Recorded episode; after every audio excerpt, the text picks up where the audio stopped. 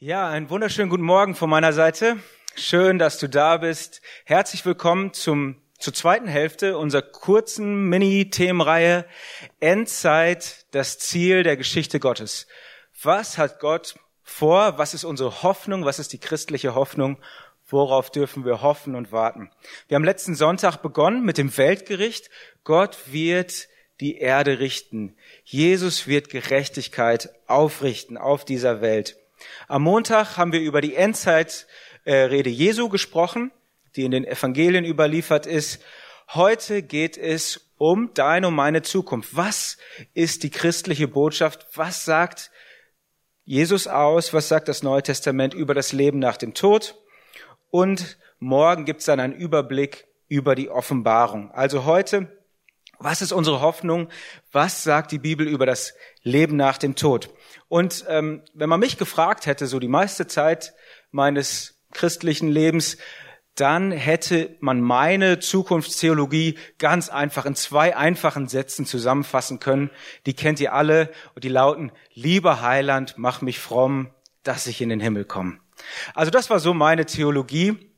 Ich habe das irgendwann mal gelernt. Ja, da gibt's Himmel und Hölle. Du willst nicht in die Hölle, du willst in den Himmel. Dafür bete ich und hoffe, dass ich fromm genug bin. Und ja, das war natürlich nicht so viel. Das hat sich als Erwachsener ehrlich gesagt auch nicht so richtig geändert, weil, weil irgendwie dieses ganze Ewigkeitsthema habe ich so ein bisschen vor mir weggeschoben. Irgendwie gibt's das und irgendwie sagt die Bibel was darüber. Aber ich will mich lieber mit Sachen beschäftigen, die für meinen Alltag wichtig sind, die mir hier und heute weiterhelfen. Und ich durfte dann im Laufe der Zeit entdecken, dass das Ewigkeitsthema alles mit unserem Alltag zu tun hat, dass es ganz viele konkrete fröhliche, hoffnungsvolle Impulse für unseren Alltag hat, dass es echte Hoffnung gibt, eine großartige Zukunftsvision und jede Menge Überraschungen. Und ich möchte euch jetzt so ein bisschen auf diese Reise mit reinnehmen. Ich habe es drei geteilt, die Predigt heute, und zwar Himmel, Hölle, Auferstehung. Was sagt die Bibel zu diesen drei Themen? Und wir fangen mit dem Himmel an. Der Himmel, der begegnet uns ja gleich im ersten Satz der Bibel. Am Anfang schuf Gott Himmel und Erde. Und dann wird beschrieben, wie Gott das gemacht hat im ersten Kapitel. Ne? Am ersten Tag das Licht, am zweiten Tag dann kommt der Himmel dran. Und das wirkt so ein bisschen seltsam für uns äh, moderne Leser, weil wir nicht in diesem Weltbild sind. Da wird beschrieben, dass Gott irgendwie eine Himmelsfeste machte, eine Rakia auf Hebräisch. Und diese Feste trennt die Wasser oben, oberhalb von denen unterhalb.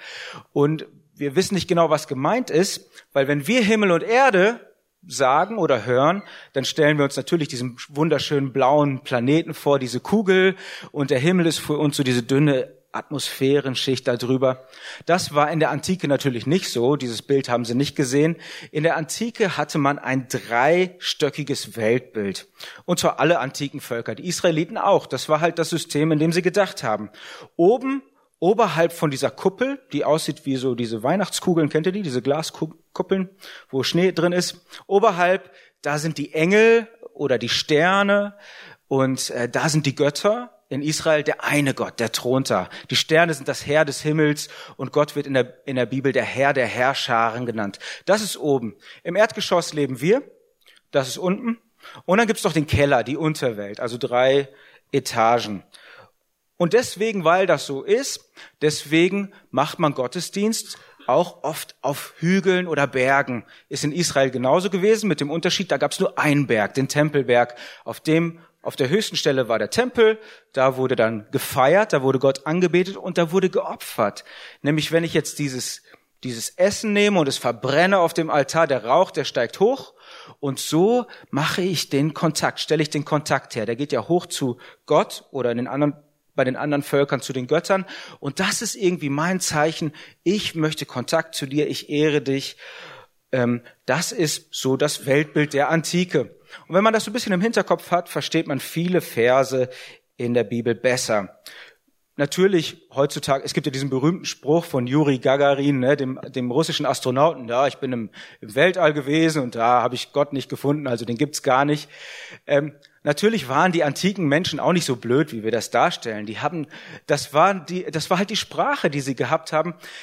Und auch heutzutage, wir reden ja auch, also die meisten Menschen, die spüren, dass es eigentlich mehr gibt als das, was wir sehen können. Wir nennen es nur anders. Ne? Wir nennen es irgendwie die unsichtbare Welt oder das Transzendente. Irgendwie, es gibt etwas noch, einen anderen Bereich. Und das ist, was die Bibel mit Himmel meint. Es gibt das außerhalb, wo wir keinen Zugriff drauf haben, wo ja Gottes Sphäre irgendwie ist. Es gibt so zwei unterschiedliche Himmelsbegriffe. Einmal das, was wir sehen, wenn wir nach oben gucken, und dann das, der Raum, wo Gott wohnt. Ne? Im Englischen gibt, ist ganz praktisch, da gibt es zwei Worte dafür, Heaven und Sky. Im Deutschen müssen wir mit einem Wort zurechtkommen. Ne? Also wir reden jetzt über Heaven, den Ort, wo Gott wohnt, wo Gott herrscht. Weil dieser Himmel, das ist auch nicht einfach nur so ein anderer Ort, der irgendwie, wo es ganz anders ist, der nach anderen Spielregeln läuft, das ist dieser Ort, da wo Gott ist, da wird regiert, über die Erde regiert. Und im Alten Testament, da haben Menschen nicht damit gerechnet, dass sie nach irgendwann mal dahin kommen, in den Himmel. Es gibt es gar nicht im Alten Testament, dass Menschen sich erhofft haben, in den Himmel zu kommen. Was will ein Mensch auch da, in dem Regierungssitz des Universums? Es gibt eine Ausnahme, der Elia, der ist in diesem Feuerwagen hochgefahren zum Himmel und keiner wusste wohin. Ne? Keiner wusste, was ist jetzt mit dem. Deswegen haben sie auch erwartet, dass er irgendwann mal zurückkommt. Ne? Also es war diese Erwartung, er wird der Endzeitprophet sein, irgendwann mal kommt Elia zurück. Das Ziel im Alten Testament war also nicht, dass ich in den Himmel komme, das hat kein hebräisches Kind gebetet, sondern das Ziel war ein langes, erfülltes Leben und viele Nachkommen. Also wer zu früh gestorben ist, wer keine große Familie hatte, ah, der hatte irgendwie Pech. Der volle Segen war, wenn du alt geworden bist, so wie der Vater Abraham, der war lebenssatt, ähm, super alt, seine Nachkommen, alles gut und der starb glücklich und zufrieden. Im Neuen Testament ist das Himmelsbild ähnlich wie im Alten Testament. Es basiert natürlich darauf, aber es wurde um eine wichtige Komponente erweitert. Im Neuen Testament, das Neue Testament berichtet davon, dass einer aus dem Himmel gekommen ist. Mit den Worten von Johannes, dem Evangelisten, Johannes 1, da ist das ewige Wort, so nennt er Jesus, den ewigen Logos, der war schon immer bei Gott. Und irgendwann mal wurde das Wort Fleisch und wohnte unter uns. Dieser Herrscher des Himmels, der da oben äh, ja regiert hat, der ist irgendwann mal runtergekommen zu uns. Der ist in unsere Nachbarschaft gezogen. Der ist hier, der hat, der ist hier über unsere staubigen Straßen durch Galiläa gelaufen. Der hat die Kinder gesegnet. Der hat mit Menschen gegessen. Der wurde hingerichtet, gekreuzigt und er wurde auferweckt. Und dann ist er zurückgefahren in den Himmel. Und das ist das, die christliche Lehre. Jesus ist aufgefahren in den Himmel. Er sitzt zur Rechten Gottes. Haben wir schon oft wahrscheinlich gehört. Was bedeutet das? Das bedeutet nicht, dass Jesus da einen gemütlichen Thron hat, schön gepolstert oder so, dass er da irgendwie wartet oder so. Wenn wir sagen, Jesus sitzt zur Rechten Gottes, dann sagen wir, er herrscht über das Universum. Derselbe, der da am Kreuz hing, der herrscht und wir warten, dass er zurückkommt und die Welt richten wird. Und auch im Neuen Testament, also diesen Ausdruck, dass ein Mensch in den Himmel kommt, den gibt's auch nicht direkt. Es gibt aber so ein paar Hinweise, ne, dass, dass man irgendwie auf den Himmel hofft. Der Paulus zum Beispiel, der sagt im Philipperbrief, da ist er im Gefängnis und er weiß nicht genau, wie es ausgeht und er sagt, ja, ich weiß nicht genau, überlebe ich das hier? Und er sagt, ist aber auch gar nicht so schlimm. Ich habe Lust, aus der Welt zu scheiden und bei Christus zu sein. Philippe 1, 24. Ne? Also irgendwie ist man nach dem Tod dann bei Jesus, aber er erklärt gar nicht genau, wie das aussieht. Und interessanterweise nennt er es auch nicht Himmel, sondern bei Christus. Oder Jesus, der zu dem Verbrecher am Kreuz sagt, noch heute wirst du mit mir im Paradies sein. Ist ja auch Paradies, da denken wir an den Garten Eden. Und äh, irgendwie gibt es da schon so eine Verbindung, eine Hoffnung. Und es gibt die große Ausnahme, das sind die Märtyrer in der Offenbarung. Da sind Menschen im Himmel. Der Johannes sieht diese Offenbarungsvision, über die wir morgen noch im Detail weiterreden werden. Und dann sieht er, im Himmel gibt es ein Altar. Und beim Altar sieht er Märtyrer. Das sind die Menschen, die für das Zeugnis Jesu gestorben sind. Und die sind da, und die haben jetzt, die chillen aber nicht, die haben nicht eine gute Zeit, die sagen, wie lange noch, Gott? Wann wirst du endlich die Welt richten? Die haben's eilig. Die sind da nicht an der Endstation, die sind in der Zwischenstation sozusagen. Und dann kommt die Pointe der Offenbarung in den letzten beiden Kapiteln. Da fliegen die Menschen nicht in den Himmel, sondern der Himmel kommt auf die Erde. Ein neuer Himmel, eine neue Erde. Und dieses diese Predigt, dass ich in den Himmel komme, dieses Gebet, das war überhaupt gar nicht der Schwerpunkt der Gemeinde, der ersten Gemeinde. Der Schwerpunkt, das Ziel war die Auferstehung, die neue Schöpfung, das Weltgericht. Also sie haben sozusagen nicht auf das Leben nach dem Tod gewartet, sondern auf das Leben nach dem Leben nach dem Tod. Also auf die Auferstehung. Himmel war nur sowas wie der, der schöne Warteraum. Genau, das zum Himmel in der Bibel. Ein bisschen anders, als wir das so, als ich das so als Kind gelernt habe. Jetzt zur Hölle. Was sagt die Bibel über die Hölle? Das ist ja ein sensibles Thema. Also natürlich gibt es viele Leute, die sagen, ach sowieso alles Quatsch und so weiter. Aber bei denen, die sagen, nee, ich möchte die Bibel schon ernst nehmen, wenn das da steht, dann glaube ich das. Da gibt es grundsätzlich zwei Reaktionen. Die sind auch wahrscheinlich hier im Raum vertreten. Die einen, ah, denen ist das mega unangenehm, das Thema. Oh Mann, irgendwie ist ist das so ein bisschen peinlich, das Kleingedrückte, da glaube ich schon dran, aber rede ich lieber nicht drüber. Ne? Das wird dann vernachlässigt. Also ich verleugne es nicht, aber ich vernachlässige das. Und die anderen, das ist die Gegenreaktion, die sind dann ganz entrüstet, die sagen, oh, du bist komplett verweltlicht und verweichlicht und angepasst, wir müssen wieder mehr über die Hölle predigen und so weiter. Hab ich auch schon gehört. Aber was meinen wir damit, wenn wir über Hölle reden? Und wie gesagt, habe ich letztes Mal schon gesagt, mir geht's hier um gute, gesunde biblische Aufklärung. Wir gehen jetzt einmal durch die Bibel, das wird so ein bisschen technisch, aber mir ist wichtig, jetzt festzustellen, was meint die Bibel, wenn sie darüber redet. Wir fangen wieder im Alten Testament an und da machen wir schon mal eine erstaunliche Entdeckung. Im Alten Testament gibt's die Hölle nicht. Gibt, kommt nicht vor, in keiner Stelle. Es gibt einen Ort, also die haben ja auch nicht dran geglaubt, dass sie in den Himmel kommen, genauso wenig an die Hölle. Wo kommen die Toten dann hin? Da gibt es einen Ort, der wird als Sheol bezeichnet, das Totenreich. Manchmal wird er übersetzt mit Hölle, aber das ist eigentlich eine schlechte Übersetzung, weil das meint überhaupt nicht dasselbe. Der Sheol ist das Totenreich. Und viele Übersetzer schreiben auch einfach Sheol hin, weil sie überhaupt keine Ahnung haben, wie soll ich das übersetzen. Und das Totenreich, ganz interessant, da steht dann im vierten Buch Mose zum Beispiel, äh, da gibt's die Rotte Korach, ganz böse Leute, die machen Aufstand gegen Mose. Die Erde tut, tut sich auf und sie fahren lebendig ins Totenreich hinab. Also die Bösen kommen ins Totenreich. Aber komischerweise auch die Guten. Der Jakob, der kriegt die, die Botschaft vom Tod seines Sohnes Josef und er trauert, sie versuchen ihn zu trösten und er sagt nein. 1. Mose 37, Vers 35, hört auf mich zu trösten, trauernd werde ich zu meinem Sohn ins Totenreich hinabfahren. Also irgendwie landen alle im Totenreich. Die Guten und die Bösen, Jakob, Josef, die Korachs und so weiter. Ne? Und deswegen wird der Sheol im Alten Testament auch der große Nimmersatt genannt. Ne?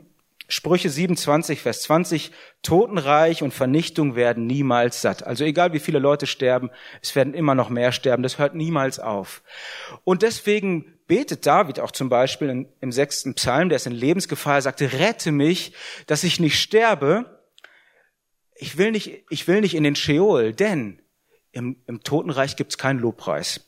Psalm 6, Vers 6, im Tod denkt niemand an dich, bei den Toten, also im Sheol, wird dich keiner preisen. Hilf mir, dass ich überlebe, dann kann ich noch ganz viel Worship machen und Psalmen schreiben und so weiter. Ich will nicht ins Totenreich. Und überhaupt gibt's da gar nichts zu tun. Im Prediger 9, Vers 10 steht, was immer du zu tun vermagst, das tue. Denn bei den Toten, zu denen du gehst, gibt es weder Tun noch Planen, weder Wissen noch Weisheit. Also das Totenreich der Sheol, der wurde so als wie so ein Wachkoma vorgestellt. Irgendwie sind wir schon irgendwo, aber da gibt's eigentlich nichts. Viel besser zu leben. Und das ist spannend, weil Israel war ja umgeben von Kulturen, die ganz aufs Jenseits fokussiert waren. Die Ägypter, die haben ja diese riesen Pyramiden gebaut, das waren ja reine Jenseitshäuser. Die hatten ja null Nutzen für die Lebenden die waren ganz aufs Jenseits fokussiert und die Israeliten weder auf Himmel noch auf Hölle. Wie gesagt, ein langes Leben, das war Segen von Jahwe und das Land, das er uns gibt, der Tempel, das Haus Davids, das Königtum, das war das, worauf sie gehofft haben. Im Neuen Testament ändert sich das, dieses, diese Haltung zum Leben nach dem Tod. Und da gibt es eine lange Entwicklung, auf die kann man auch eingehen, ist auch spannend, aber würde zu weit führen heute. Ich möchte jetzt nur darauf eingehen, was sagt das Neue Testament über die Hölle. Und da machen wir erstmal einen spannenden Befund. Es gibt nicht ein einziges Wort im Neuen Testament, was mit Hölle übersetzt wird, sondern fünf. Es gibt fünf verschiedene Worte, die mit Hölle übersetzt werden. Da gibt's den Hades, habt ihr vielleicht schon mal gehört, aus der griechischen Mythologie, den Abyssos, Tartarus, Gehenna und den Feuersee, den Limne tu den See des Feuers der Sheol aus dem Alten Testament, wenn der im Neuen Testament übersetzt wird, dann wird er Hades genannt. Ich möchte jetzt mal diese fünf Begriffe kurz durchgehen. Wie gesagt, bisschen technisch. Aber ich glaube, das ist wichtig, weil das ja auch ein Thema ist. Ja, es ist, es ist wichtig, darüber genau Bescheid zu wissen, damit man nicht irgendwie eine falsche Sicht vertritt und predigt. Also der Hades zuerst. Der wurde aus dem griechischen Sheol, wird Hades übersetzt. Da gibt's zehn Texte im Neuen Testament. Und den Hades kennt ihr, wie gesagt, aus der griechischen Mythologie. Vielleicht habt ihr schon mal in der Schule gehört. Äh, das ist dieser Fluss, über den man rüberfährt und nicht zurück kann. Das ist das Bild für den Tod. Ne? Und der Sheol oder Hades jetzt im Neuen Testament wird ein bisschen weiterentwickelt. Es gibt zum Beispiel die Geschichte vom reichen Mann und dem armen Lazarus. Der reiche Mann landet im, im Hades, in der Hölle. Und das ist eine und da gibt's irgendwie auch Flammen und Qualen und Durst und ihm geht's ganz schlecht. Und das ist eine höchst beunruhigende Geschichte. Wir wissen nämlich gar nicht, warum er da gelandet ist. Die einzige Begründung, die der Vater Abraham ihm gibt, ist, du hast in deinem Leben schon alles Gute gehabt, während Lazarus leiden musste. Lukas 16, Vers 25. Jetzt ist es umgekehrt. Also ganz schön beunruhigend für uns. Wir sind ja schon eher auf der reichen Seite. Und es ist ja auch eine interessante Darstellung von Hölle. Also der Arme, der sitzt jetzt im Abrams Schoß. Der, der Reiche, der ist da irgendwie in diesem Hades. Er quält sich, aber er kann irgendwie auch mit Abraham reden. Er kann nicht rüber. Aber irgendwie ist da eine Kommunikation und er sieht das. Und wenn es nicht so tragisch wäre, wäre es schon fast komisch, weil der Reiche, der ist ja gewohnt gewesen, sein ganzes Leben lang nur Befehle zu erteilen. Schick den, hol den und so weiter. Das macht er im Totenreich auch. Ne? Schick doch mal den Lazarus runter, dass er mir ein bisschen Wasser mitbringt. Nee, das geht nicht. Na, dann schick Lazarus halt zu meinen Brüdern, dass er denen Bescheid sagt. Und er bleibt dabei bei seinem, bei seinem Habitus. Gibt viel zu sagen zu der Geschichte, aber uns geht's um den groben Überblick. Also es, es ist irgendwie schon mehr als der Sheol. Irgendwie ist es jetzt ein unangenehmer Ort und es gibt ja auch die Alternative, den Schoß Abrahams. Aber es gibt auch immer noch diese klassische Verständnis vom Totenreich. Zum Beispiel in Apostelgeschichte 2, da predigt Petrus und äh, sagt von David, ein Psalm, David hat mal gebetet, lass mich nicht im Sheol zurück. Ne? Und hier in Griechisch im Hades. Und damit meint Petrus ja nicht, dass David in der Hölle ist. Ähm, und Petrus erklärt dann auch, ja, das stimmt, das hat David gebetet, aber wir wissen ja alle, der ist gestorben und sein Grab ist bis heute bei uns.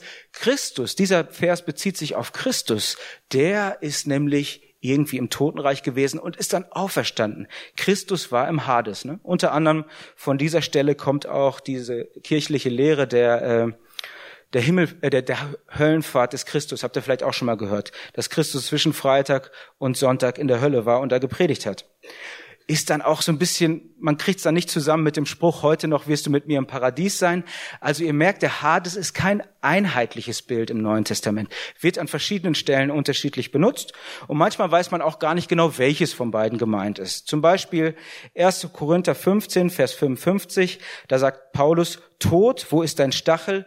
Hölle, Hades, wo ist dein Sieg?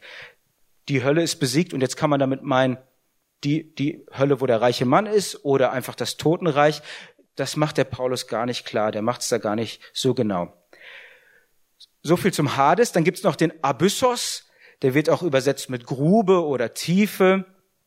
Und da gibt's eine Geschichte in Lukas 8, wo Jesus Dämonen austreibt und die sagen zu ihm, schick uns nicht in die Grube, in den Abyssos. Und überhaupt gibt es keine Stelle in der Bibel, wo irgendwie berichtet wird, dass Menschen in den Abyssos kommen, sondern das ist eher für diese äh, Dämonen, für die gefallenen Engel. Außer eine Stelle in, in äh, Römer 10, Vers 7, da sagt Paulus, er zitiert hier aus 5. Mose, kann jemand in den Abgrund hinuntersteigen, als müsse man Christus von den Toten aus dem Abyssos heraufholen. Ne? Also der einzige Mensch, von dem berichtet wird, dass er im Abyssos mal war, ist Christus. Und übrigens, diese zwei Stellen, Römer 10 und 1. Korinther 15, sind die einzigen zwei Höllenstellen bei Paulus. Paulus redet sonst in allen seinen 13 Briefen nicht über die Hölle. Ist ja auch interessant, warum nicht? Er hat keine ausgefeilte Höllentheologie. Er redet, redet über das Gericht, aber nicht über die Hölle. Dann gibt's den Feuersee, den Limne tu Pyros in Offenbarung. Der kommt in diesen drei Kapiteln in Offenbarung vor, 19, 20 und 21. Und da wird beschrieben, ähm, vorher wird beschrieben, wie diese gottesfeindlichen Mächte aufstehen. Die werden so als Monster dargestellt. Da gibt's die Hure Babylon, da gibt's verschiedene Tiere, die aus dem Meer kommen. Alles politische und wirtschaftliche Bilder. Gehen wir morgen äh, genauer drauf ein. Und diesen Feind, die sind der Feind Gottes. Die kämpfen gegen Gott und die werden in diesen Feuersee geworfen und alle, die diese Tiere anbeten und ihnen nachfolgen, auch. Und dann gibt es eine Stelle, die ist besonders spannend, wenn man sich mit dem Thema auseinandersetzt. In Offenbarung 20, Vers 14 steht dann, der Tod und der Hades werden in den Feuersee geworfen. Also die Hölle wird in die Hölle geworfen. Ne? Ähm, und ihr merkt, auch da ist es kein einheitliches System, keine einheitliche Höllentheologie. Jetzt das nächste, also neben, neben Hades ist das zweitwichtigste Wort für Hölle Gehenna. Das kommt jetzt das letzte von unseren fünfen, das kommt ähm, in einigen Büchern vor, in, in vier Büchern vor. Bei Matthäus kommt es am häufigsten vor. Es gibt also insgesamt sieben Texte in, im Neuen Testament, vier davon bei Matthäus. Einmal noch bei Markus, einmal bei Luca, Lukas und einmal bei Jakobus. Und dieses Gehenna, das ist gar kein griechisches Wort eigentlich. Das ist aus dem Hebräischen übernommen. Das Gehinnom ist das Tal des Hinnom. Das ist ein Tal südlich von Jerusalem. Gibt's heute noch, kann man heute anschauen. Ähm, könnt ihr euch bei Google anschauen, äh, Fotos davon anschauen. Gehenna. Das sieht heute aber anders aus als früher. Und jetzt ist ja auch klar, warum Paulus nicht über Gehenna predigt. Äh, Paulus predigt ja überall sonst, außer in Jerusalem. Ne? Woher sollen die Leute in Korinth wissen, was das Hinnomtal ist? Das kennen die gar nicht. Aber bei Jesus kommt es einige, einige Male vor, wie gesagt, am häufigsten bei Matthäus. Und man vermutet, dass das der Ort gewesen ist, dass das die Müllkippe Jerusalems gewesen ist. Also eine Müllkippe in der Antike sieht ja anders aus als heute. In Israel war die Müllkippe vor allem dafür da, um unreine Dinge dort zu lassen. Also irgendwie irgendwelche Asche von Opfertieren wurde da gelassen, ähm, unreine Gefäße, unreine Gegenstände, aber auch Kadaver von Tieren. Man durfte nichts Totes berühren, die wurden da verbrannt und auch hingerichtete Verbrecher, die wurden dort verbrannt. Und ihr könnt euch vorstellen, dass das kein besonders schöner Ort gewesen ist. Ne? Also Feuer und der Gestank von Verwesung. Und daher kommt dieses, dieser Spruch, wo der Wurm nicht stirbt und das Feuer nicht erlischt. Das kann man sich sehr gut bildlich vorstellen. Oder dann gab es wilde Tiere, die sich davon ernährt haben. Und dann gibt es diesen Ausspruch, da gab's, gibt's äh, heulen und Zähne klappern, ne? also irgendwelche wilden Hunde oder sowas. Und das kann man gut verstehen. Das hat auch jeder Mensch in Jerusalem verstanden, dieses Bild. Ähm, und das hat Jesus benutzt, wenn er über das Gericht gesprochen hat. Und jetzt ist spannend, wenn man diese Verse anschaut, dann beziehen sie sich nicht nur auf das Leben nach dem Tod, sie haben schon eine Bedeutung im Hier und Jetzt. Zum Beispiel ein Text, den wir am Montag betrachtet haben, äh, Matthäus 23, 24, 25, das sind so diese Endzeitreden Jesu. Und in 23, Vers 33, da spricht er das Gericht über die Anführer des Volkes aus. Und er sagt, wie wollt ihr der höllischen Verdammnis entrinnen oder der Verdammnis der Gehenna entrinnen? Und dann kommt die Prophetie über den Untergang Jerusalems. Also Jerusalem, Jerusalem, die du, die du tötest, die Propheten und so weiter euer Haus, Vers 38, soll wüst gelassen werden. Und da kommt noch jede Menge dazu im 24. Kapitel. Wie gesagt, am Montag haben wir uns damit beschäftigt. Wenige Jahrzehnte später war es soweit. Jerusalem wurde zerstört. Wir haben Josephus gelesen, diesen, diesen äh, Historiker, der davon berichtet hat, wie der Tempel gebrannt hat, die ganze Stadt verwüstet. Die ganze Stadt wurde zu einer einzigen Gehenna und Leichen überall und es gab sogar Fälle, Hungerfälle äh, von Kannibalismus und so weiter. Also das hat sich schon ganz real erfüllt. Wie gesagt, Gehenna nicht nur ein Bild für das Leben nach dem Tod, sondern auch für die Konsequenzen eines falschen Lebens jetzt. Jesus hat ja versucht, sie zur Umkehr zu führen. Die Christen, die haben es auch gut überlebt, auch die Jerusalemer Gemeinde. Die haben das schon, die haben diesen Weg des Friedens eingeschlagen, den Jesus ihnen gesagt hat. Die haben da nicht mitgemacht. Aber es war eine Konsequenz, die schon irdisch spürbar war. Oder Matthäus 5, da gibt's diesen Text, der uns auch wahrscheinlich beunruhigt, wenn wir den lesen, wenn ein rechtes Auge dich zur Sünde verführt, Matthäus 5, 29 die folgende, dann reiß es aus. Besser, du bist, du, du kommst ins Leben mit zwei Augen als äh, mit einem Auge als mit zwei Augen in die Gehenna und genau dasselbe mit der rechten Hand. Was ist damit gemeint? Und der Kontext von diesem Vers ist nicht das Leben nach dem Tod. Der Vers davor, da geht es um Ehebruch und der Vers danach, da geht es um Ehescheidung. Und Jesus sagt, das ist was ganz Reelles. Das ist nicht nur für nach dem Tod, das kannst du jetzt schon erleben. Und jeder, der das schon mal erlebt hat, der weiß wahrscheinlich so eine, so ein Betrug oder so eine Trennung oder so ein Zerbruch, das ist schlimmer als irgendeine Amputation. Da würde ich lieber mit einem Arm leben, als das nochmal durchzumachen. Ne? Also das ist die ganz reelle Konsequenz der Sünde, auch schon jetzt. Und ihr merkt, diese fünf verschiedenen Metapher, ich glaube, ich habe den Abyssos übersprungen, äh, nee, den Tartaros, den gibt's aber nur bei 2. Petrus einmal. Aber Gehenna und Hades sind so die zwei wichtigsten Bilder.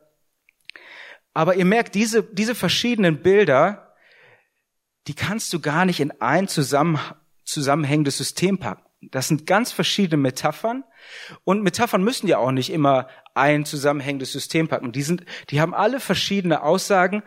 Aber was die alle gemeinsam haben, den Punkt, den alle diese Höllentexte haben, ist, dein Handeln hat Konsequenzen. Jetzt und später. Es wird einmal Konsequenzen geben. Das ist die Botschaft vom Weltgericht auch, worüber wir gestern gesprochen haben.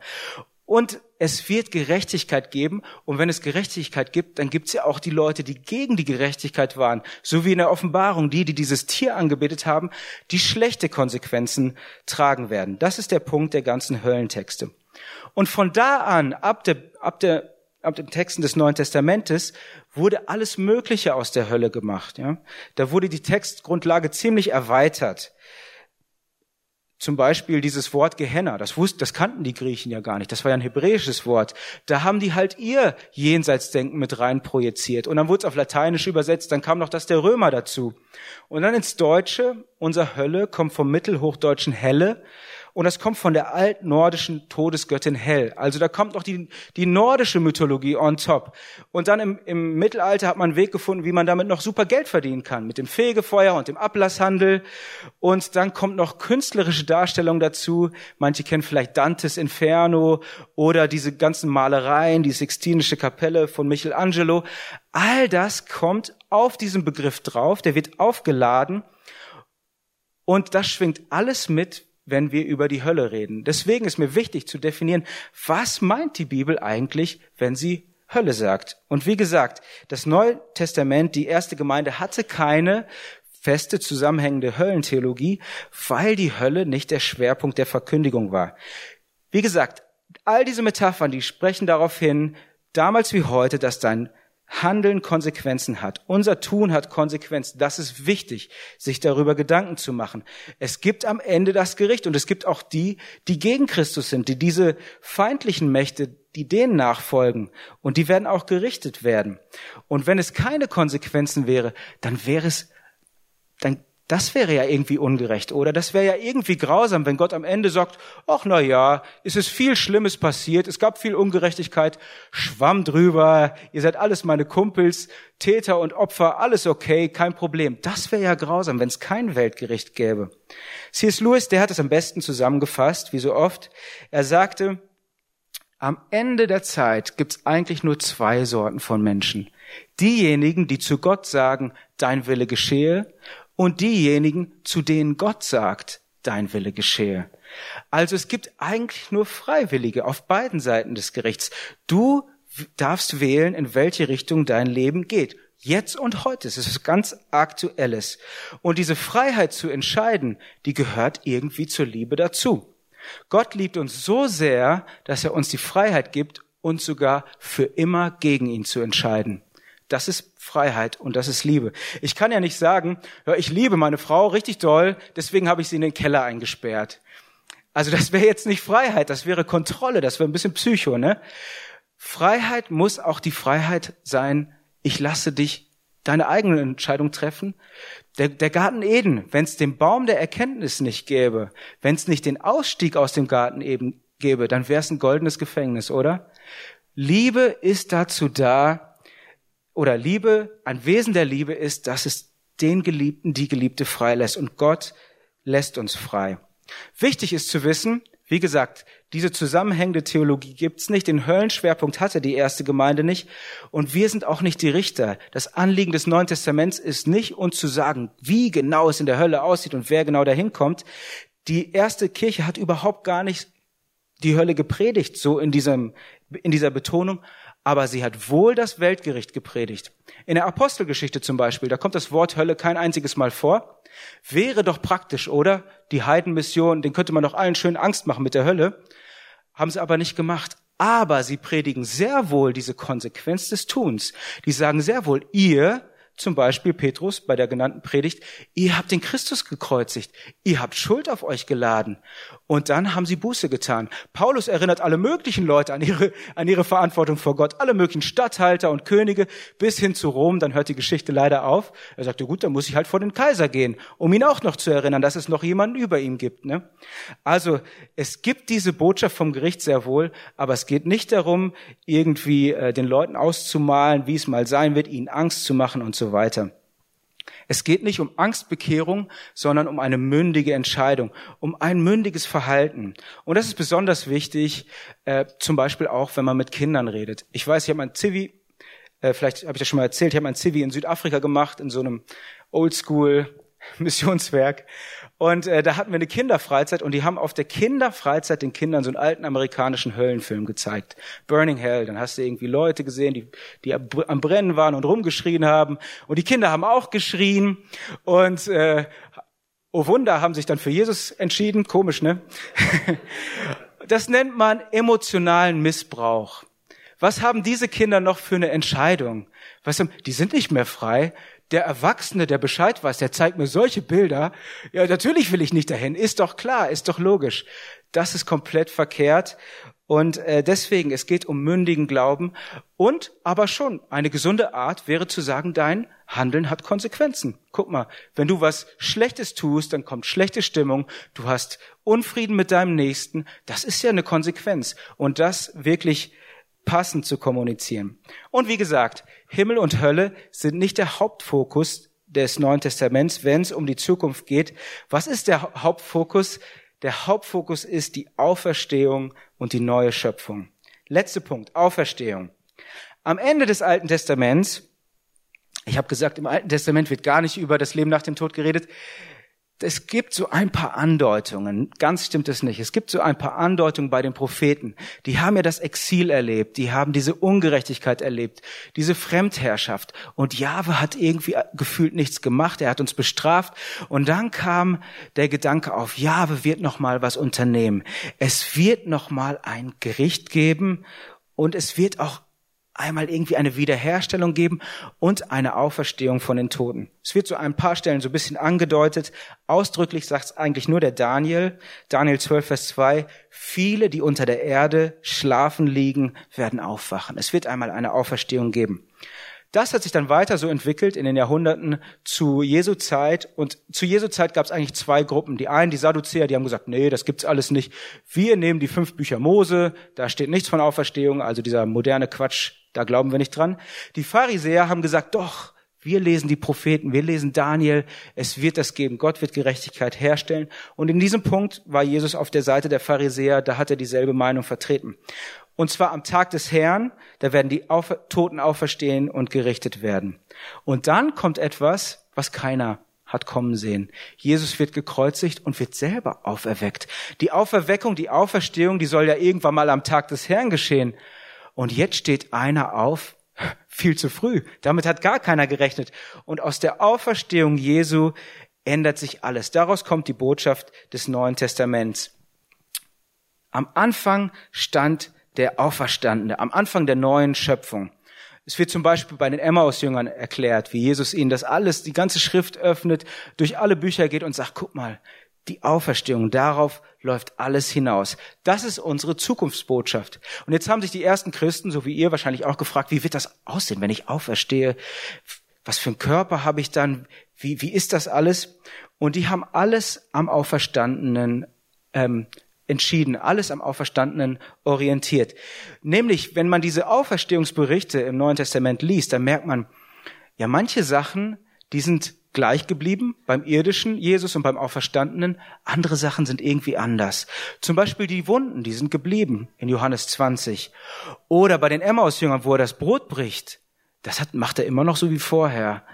Oder wo er Maria beim Namen nennt. Das hat er so gemacht wie vorher. So, manche Sachen sind geblieben, andere Sachen sind ganz anders. Die Emmaus-Jünger erkennen ihn ja auch gar nicht. Ne? Also wie lange ist das jetzt her? Drei, vier, fünf Tage, wo sie ihn das letzte Mal gesehen haben?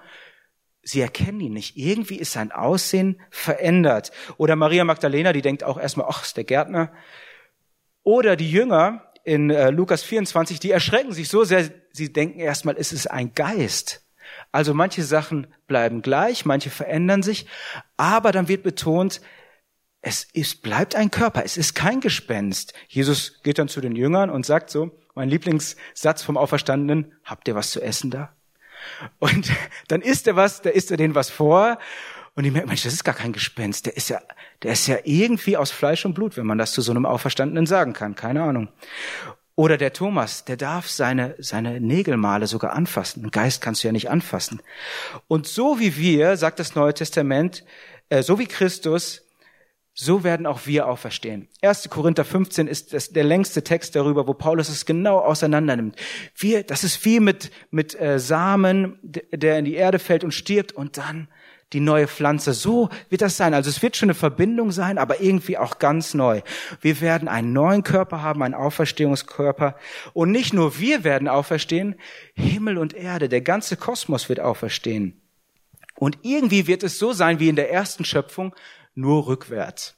Also in der ersten Schöpfung, der Mensch wurde ja am sechsten Tag geschaffen, als letztes, letztes Schöpfungswerk Gottes. Und in der neuen Schöpfung, der Christus ist als Erster auferstanden. Danach gehören, kommen die, die zu Christus gehören, und danach wird alles neu gemacht. Paulus sagt es so in Römer 8, ab Vers 19, das ängstliche Harren der Kreatur wartet darauf, dass die Kinder Gottes offenbar werden. Die Schöpfung ist ja unterworfen der Vergänglichkeit ohne ihren Willen, sondern durch den, der sie unterworfen hat, doch auf Hoffnung. Denn auch die Schöpfung wird frei werden von der Knechtschaft der Vergänglichkeit zu der herrlichen Freiheit der Kinder Gottes. Alles wird irgendwie einmal auferstehen. Und alles beginnt mit der Auferstehung Jesu. Und das hat Konsequenzen für uns jetzt. Wir sind ja Auferstehungsmenschen. Wir, wir leben ja in der Auferstehung. Am nächsten Sonntag, das hat Kevin so schön ge gesagt, feiern wir das höchste Fest der Kirche, die Taufe. Wir werden getauft auf seinen Tod und auf seine Auferstehung. Und wie gesagt, der Tod, die Kreuzigung am sechsten Tag, die Auferstehung am, am Sonntag am sozusagen, ist ja eigentlich der erste Tag der Woche, aber die Christen haben gesagt, das ist der achte Tag, der achte Schöpfungstag. Jetzt wird die Schöpfung fertig gemacht. Und deswegen wurden alte Taufkapellen so achteckig gebaut. Ne? Die Westgemeinde, die hat sich da orientiert an so alten, alten äh, Taufkapellen, Grundrissen. Oder alte Taufsteine, wenn ihr mal so eine Kirche kommt, die sind achteckig oft. Ne? Das heißt, hier geht's um Auferstehung. Wir sind Auferstehungsmenschen. Schon mitten hier in dieser Welt, in der es so viel Leid gibt, feiern wir und leben wir die Auferstehung. Oder das Abendmahl. Wann immer ihr das macht, verkündigt ihr den Tod des Herrn, bis, ihr, bis er kommt. Also Tod und Endzeit und Zukunft in einer Mahlzeit zusammengefasst. Und das erleben ja auch die Emmaus-Jünger. Er bricht das Brot und dann verschwindet er. Warum verschwindet sein Körper? Warum verschwindet er, wo sie das Brot haben? Jetzt, wo sie das Brot essen, sind sie sein Leib. Wir sind sein Leib. Wir sind der Auferstehungskörper hier auf der Erde, die Gemeinde. Das ist unsere Berufung. Und wir beten das Jesusgebet. Dein Reich komme im Himmel und so auch auf Erden. Das ist höchst aktuell für heute, für jetzt. Es gibt ganz neue Gemeinschaften, die entstehen im ersten Jahrhundert. Das sind diese Auferstehungsgemeinschaften und da ist alles irgendwie anders. Ne? Petrus sagt, die Frauen sind Miterben der Gnade Gottes. Das gab es im ersten Jahrhundert nicht, dass Frauen geerbt haben. In diesen Gemeinschaften ist das anderes, anders. Sklaven sind jetzt geliebte Geschwister, Philemon 16. Armen und Kindern gehört das Reich, Heiden und Juden sind versöhnt. Also wir leben jetzt schon so, als wären wir schon auferstanden, als wäre schon alles neu. Wir leben das jetzt schon. Wir sind so das kleine Häppchen und bald kommt das große Hochzeitsmahl. Am Fuß des Kreuzes, da ist der Boden gerade. Da hört die Menschenherrschaft und Unterdrückung auf. Und äh, deswegen, die Christen, die waren in der Antike im ersten Jahrhundert ganz komische Leute. Also die, die haben alles irgendwie anders gemacht. Die haben nicht den Staatsgöttern geopfert. Übrigens kommt daher auch der Begriff Atheisten. Ne? Die Christen und die Juden wurden Atheisten genannt, weil sie nicht den, den Staatsgöttern opfern wollen. Und die haben so komisch dieses komische Mahl gefeiert und diese Taufen und so und treffen sich immer sonntags ganz früh. Aber irgendwie hatte man sie trotzdem als Nachbarn gern, weil irgendwie waren die doch nett und, und da, die, die waren irgendwie in Ordnung. Also das war ganz zwiegespalten im ersten Jahrhundert. Und sie haben sich um die, um die Armen gekümmert, um die Leidenden. Das war das, das Kennzeichen der, äh, der Kirche seit Tag eins. Sie, und Nachfolger Jesu bauen ja heute auch noch Waisenheime, Krankenhäuser, humanitäre Hilfe. Sie stehen den Leidenden bei und sie beten den Auferstandenen an, mitten in Verfolgung und Zerstörung. Ein Bild, das mich mal sehr berührt hat, ähm, als wir uns das KZ Dachau angeschaut haben, da gibt's hinten so einen Priestertrakt, einen sogenannten Priestertrakt. Da wurden Geistliche inhaftiert in dieses KZ. Und ganz hinten, die letzte Zelle, das war eine kleine KZ-Kapelle. Da haben die Gottesdienst gefeiert. Da war sowas wie so ein kleiner, so provisorisch aufgebauter Altar und so weiter mit einem Kreuz und so. Und ich dachte, wow, die feiern die Auferstehung inmitten des Todes. Und wir machen das, wir machen all diese Dinge nicht, weil wir glauben, dass wir die Welt aus unserer Kraft irgendwie besser machen können. Wir glauben nicht an den Fortschritt, wir glauben an die Auferstehung und wir glauben, dass der Gekreuzigte einmal alles rechten wird. Es geht deswegen das ist, die, das ist meine Message heute Morgen. Himmel oder Hölle ist nicht die Hauptbotschaft. Das ist eine Nebenbotschaft, die zur Hauptbotschaft gemacht wurde. Es geht nicht um dein Ticket in eine andere Sphäre. Es geht darum, dass das Reich Gottes hier und jetzt kommt. Um das gerechte Gericht, um die Auferstehung, um den Tod des Todes und um die neue Schöpfung. Also nach dem Motto, lieber Heiland, mach mich fromm, dass durch mein Leben der Himmel auf die Erde kommt. Das ist unsere Botschaft. Und deswegen möchte ich dich einladen. Lebe im Licht der Ewigkeit. Dein Tun hat Konsequenzen. Du kannst für das Reich Gottes leben oder du kannst für die anderen Reiche leben, die so angeboten werden. Das geht auch. Aber es hat Konsequenzen. Jetzt und später. Morgen wollen wir uns dann anschauen, wie der äh, Prophet Johannes das darstellt in seiner Offenbarung, welche Bilder er benutzt von der Hochzeit von Himmel und Erde und von dem Löwen, der herrscht und der gleichzeitig ein geschlachtetes Lamm ist. Also die, das Buch der Offenbarung, da gibt's ganz viel zu entdecken und es geht genau um diese Thematik. Und es begann alles am sechsten Tag, an diesem einen Freitag. Der Tag, an dem der Mensch geschaffen wurde, das war derselbe Tag, an dem der Mensch den Sohn Gottes ans Kreuz genagelt hat. Und am Sabbat, am siebten Tag, da ruhte Gott im kühlen, dunklen Grab. Und am achten Tag sprach Gott noch einmal in die Dunkelheit, es werde Licht. Und wir sind Kinder des achten Tages.